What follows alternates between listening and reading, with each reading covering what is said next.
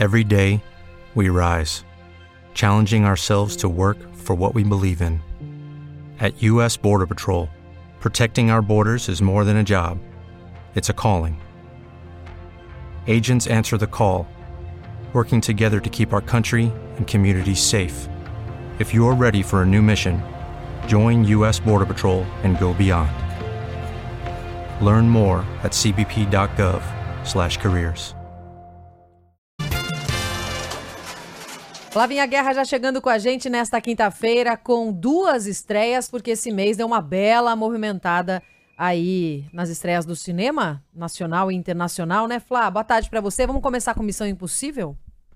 Vamos lá, né, gente? Finalmente chegando esse grande projeto do Tom Cruise.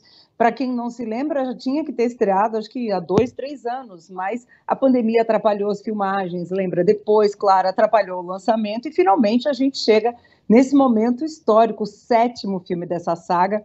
E dessa vez eu acho que o Tom Cruise acertou, apesar de ter, claro, acertou em todas, mas dessa, ainda, apesar né, do filme ter sido escrito há alguns anos, um grande vilão que tem nessa nova aventura é a inteligência artificial. É isso que ele, como agente, tem que, como grande missão, enfrentar. Ele tem que descobrir duas chaves ali que são a grande chave para esse vilão que a gente não vê. Ele está muito relacionado com um cara, um personagem que está ali presente, mas é um vilão né, nessa coisa da inteligência artificial, isso que a gente anda sentindo atualmente, né? Onde ela vai, onde ela vai parar, como a gente vai usar esse grande poder que a gente tem. E nesse caso, essa grande inteligência artificial não usa bem, usa mal, toma decisões péssimas e é esse o grande inimigo aqui. Então, tem essa premissa para as grandes cenas de ação também. E eu acho que uma coisa interessante, Roberta, nessa saga da Missão Impossível, né, do, do Tom Cruise, a gente, claro, vai ver, a gente quer ir ao cinema para ver o Tom Cruise pulando de moto, de paraquedas em cima do trem. Ele mesmo fez essa cena seis vezes num único dia,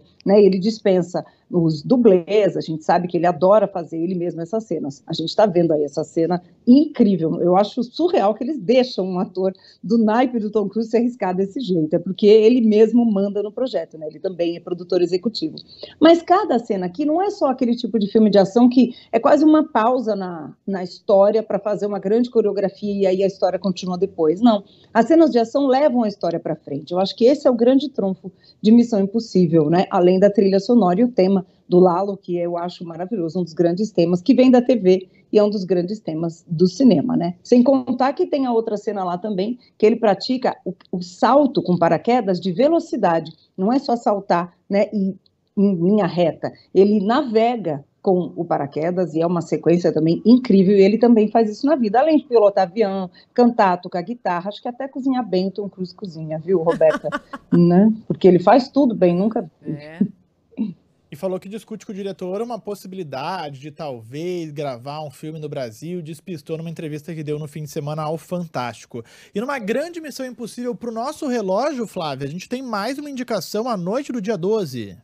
É isso aí, Noite do, do Dia 12 é um filme também que tem, poli, tem policiais, né? Não que Tom Cruise seja, ele é um agente, mas é um filme que ganhou o César, ganhou seis prêmios. César é o Oscar francês. Ganhou seis prêmios, incluindo o melhor filme, direção, roteiro, ator e o ator, no caso, é um inspetor de polícia que se depara com um caso muito difícil, um, um feminicídio, uma jovem, e isso é baseado em fatos reais, e é aí que o filme fica mais estarrecedor.